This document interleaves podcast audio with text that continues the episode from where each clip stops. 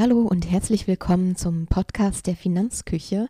Mein Name ist Birgit Hüniger und wir beschäftigen uns heute mit den Änderungen, die sich finanziell im Jahr 2023 ergeben.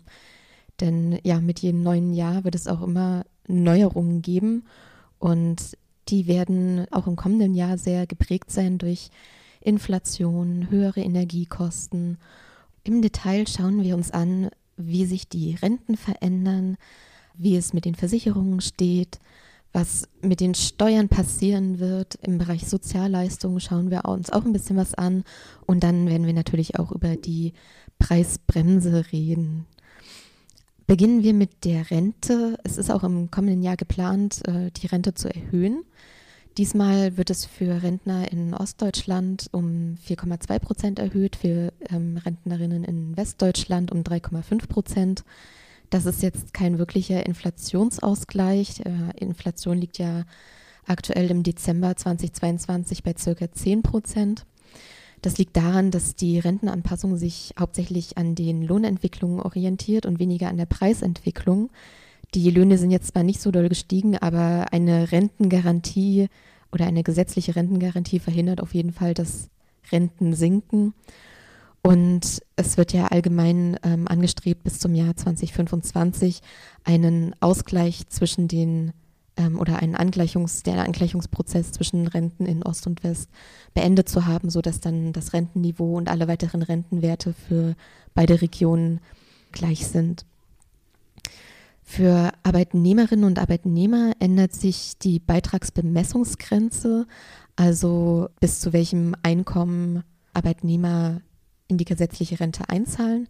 Die erhöht sich für Ostdeutschland auf 7.100 Euro pro Monat und in Westdeutschland auf 7.300 Euro pro Monat. Der aktuelle Beitragssatz von 18,6 Prozent soll aber weiterhin stabil bleiben. Zur Berechnung der Rentenpunkte äh, ja, wird sich auch ein bisschen was ändern, denn das Durchschnittseinkommen, was hier eine entscheidende Rolle spielt, wird auch angehoben werden. Das Durchschnittseinkommen aller Arbeitnehmerinnen entspricht dann einem Rentenpunkt und daraus berechnet sich dann auch äh, der Rentenanspruch, den man pro Rentenpunkt dann eben sammeln kann. Und dieses Durchschnittseinkommen wird sich erhöhen auf 43.142, was 11 Prozent mehr sind als letztes Jahr oder jetzt im Jahr 2022. Da waren wir nämlich bei 38.901 Euro, was jetzt erstmal nach einer sehr hohen Anhebung klingt. Aber man muss auch bedenken, dass im Jahr 2021 das Durchschnittseinkommen bei 41.541 lag und im Zuge, ja, oder die Auswirkungen der Corona-Pandemie haben hier dafür gesorgt, dass das Durchschnittseinkommen 2022 gesunken ist und eben jetzt aber wieder anwächst. Und wenn man das Durchschnittseinkommen erhält, dann bekommt man dafür auch einen Rentenpunkt. Wer weniger verdient, bekommt anteilig den Rentenpunkt und wer mehr verdient, bekommt eben anteilig mehr. Bis maximal zwei Rentenpunkte sind möglich. Kommen wir zu den Versicherungen. Hier machen sich ebenfalls höhere Kosten und ja, die steigende Inflation bemerkbar. Davon betroffen ähm, sind zum einen die gesetzlichen Krankenversicherungen. Der staatlich festgelegte allgemeine Beitragssatz von in der Regel 14,6 Prozent wird gleich bleiben. Aber jede Krankenversicherung oder jede Kranken gesetzliche Krankenkasse kann nochmal individuell Zusatzbeiträge erheben. Und das machen die meisten auch bereits oder eigentlich alle. Der durchschnittliche Zusatzbeitrag lag bisher bei 1,3 Prozent, wobei die günstigste Krankenkasse bei 0,4 Prozent lag und die teuerste bei 1,7. Und jetzt für das kommende Jahr soll sich der Durchschnittsbeitrag auf 1,6 Prozent erhöhen. Und ja, pflichtversicherte Arbeitnehmer und Rentner müssen diesen Zusatzbeitrag nur zur Hälfte zahlen, aber freiwillig Versicherte müssen diesen in voller Höhe zahlen. Dann wird es auch bei einigen Sachversicherungen zu Änderungen kommen, die auch mit den ja, steigenden Energiekosten zu tun haben. Das sind zum einen die Wohngebäudeversicherungen. Hier vor allem die Versicherung mit gleitendem Neuwert. Das heißt, ähm, wenn ein Schadensfall eintritt, das Haus abgerissen werden muss oder neu aufgebaut werden muss, dann erstattet die Versicherung die Wiederaufbaukosten zu dem aktuellen Preisniveau und nicht zu dem damaligen Preisniveau. Und deswegen sind die Versicherungen auch immer gezwungen, ihre Prämien an ja, die Kosten im Baugewerbe anzupassen, in diesem Fall eben der Baupreisindex und der Tariflohnindex für das Baugewerbe. Und durch die höheren Energiekosten und die steigende Inflation ähm, ja, wird es hier wahrscheinlich auch zu Erhöhungen kommen, automatisch, teilweise bis zu 14,7 Prozent.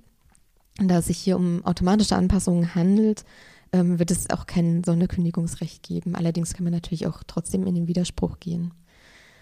Auch Autohalter müssen höhere Kosten zahlen für ihre Kfz-Versicherung. Dort ähm, ja, berechnet man ungefähr oder rechnet damit, dass die Steigerungen zwischen 8 und 29 Prozent liegen. Es hat einfach auch damit zu tun, dass Ersatzteile, die Kosten für Ersatzteile gestiegen sind, Reparaturen sind teurer geworden durch gestörte Lieferketten und jetzt die häufigere Autonutzung nach der Corona-Pandemie ist nochmal so ein bisschen mehr Druck auf die Preise ähm, gekommen und ohne eine Erhöhung würden die Versicherer einen Verlust einfahren. Dann wird sich auch im Bereich Steuern einiges ändern. Ein großes Thema, was ja in den letzten Tagen auch schon sehr in den Nachrichten präsent war, ähm, hat mit der Erbschaftssteuer zu tun. Die Erbschaftssteuersätze werden sich nicht verändern, aber im Bereich Vererbung von Immobilien wird es auf jeden Fall eine Verteuerung geben. Bei Immobilien ist es so, dass ähm, sich der Verkaufserlös in einer bestimmten Region meistens vom baulichen Wert einer Immobilie unterscheidet und da wird ein sogenannter Sachwertfaktor angesetzt, um diese unterschiedlichen Werte anzugleichen. Und genau dieser Sachwertfaktor soll im kommenden Jahr erhöht werden, um einfach auch die Entwicklungen im Immobiliensektor der letzten Jahre zu berücksichtigen. Da ja seit vielen Jahren schon die Immobilienpreise immer weiter steigen, wird jetzt die Anpassung vorgenommen, um dann eben die Immobilien auch höher zu bewerten, je nach ihrem Verkaufserlös. Das hat dann natürlich zur Folge, dass bei der Berechnung der Erbschaftssteuer im Falle der Vererbung einer Immobilie auch ein höherer Wert angesetzt wird und dadurch Erben mehr Steuern zahlen müssen. Es gibt unterschiedliche Schätzungen, wie hoch diese ähm, Steuerzahlen oder Steuererhöhungen ausfallen werden. Manche rechnen mit 20 bis 30 Prozent, andere rechnen mit noch mehr Prozenten. Das ähm, ja, lässt sich dann aber wahrscheinlich erst Ende des Jahres wirklich sagen. Eine Erhöhung der Freibeträge ist allerdings nicht geplant, sodass hier es auch kein, äh, keine Entlassung oder keinen Ausgleich geben wird. Es wird weiterhin so sein, dass Ehegatten 500.000 Euro frei erben können und Kinder 400.000 Euro. Und genau diese Werte werden auch weiterhin bei der Schenkung von Immobilien die gleiche Rolle spielen. Also auch für die Schenkung werden höhere Sätze dann oder höhere Immobilienwerte angesetzt. Weiterhin ja, wird Immobilienkaufen auch teurer, zumindest in Sachsen und Hamburg, denn dort werden sich, wird sich die Grunderwerbssteuer erhöhen, jeweils auf 5,5 Prozent. Damit liegen die beiden Bundesländer dann auch im Bundesdurchschnitt, denn in vielen Bundesländern äh, gibt es bereits eine Grunderwerbssteuer von 6,5 Prozent. Am allergünstigsten ist es nur noch in Bayern mit 3,5 Prozent. Darüber hinaus wird es das sogenannte Inflationsausgleichsgesetz geben. Das heißt, das Gesetz soll verhindern, dass Lohnerhöhungen zum Ausgleich für die Inflation durch die kalte Progression verpuffen. Das heißt, steigt mein Nominallohn, muss ich möglicherweise einen höheren Steuersatz zahlen, ohne dass eigentlich mein Reallohn gewachsen ist. Das heißt, ähm, Lohnerhöhungen würden in dem Moment keinen Effekt auf meine Kaufkraft haben. Und um das zu verhindern, gibt es das Inflationsausgleichsgesetz. Und da wurde unter anderem beschlossen, dass, dass der Steuergrundfreibetrag angehoben wird auf 10.908 Euro und dass auch die Kinderfreibeträge angehoben werden. Außerdem wird der Steuerfreibetrag für Einkünfte aus Zinsen und Dividenden angehoben. Den kennt man allgemein unter dem Sparerpauschbetrag. Also wenn ich jetzt Geld in Aktien anlege und dort Gewinne mache, muss ich die mit 25 Prozent ähm, versteuern plus Sozialabgaben. Und da gibt es einen Freibetrag, der bisher bei 801 Euro lag und jetzt auf 1000 Euro angehoben wird und bei einer Zusammenveranlagung ähm, jeweils das Doppelte.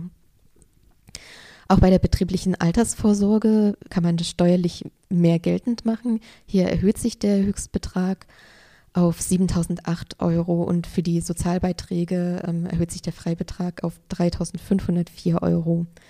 Das heißt, mein steuerrelevantes Einkommen wird damit sinken und ähm, ja, allgemein ist damit eine Entlastung spürbar.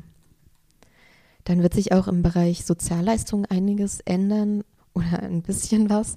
Es sollen vor allen Dingen Familien- und Geringverdiener entlastet werden und das beginnt mit dem Bürgergeld das ab 1. Januar ähm, eingeführt werden soll.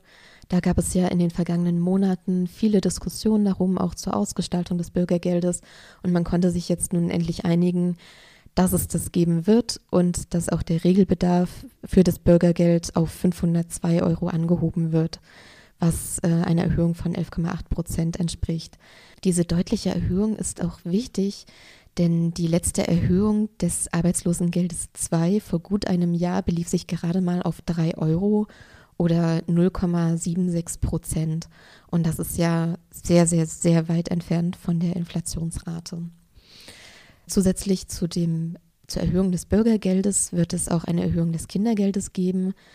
Das wird pro Kind auf 250 Euro ansteigen und für jedes Kind einheitlich sein, egal wie viele Kinder eine Familie hat.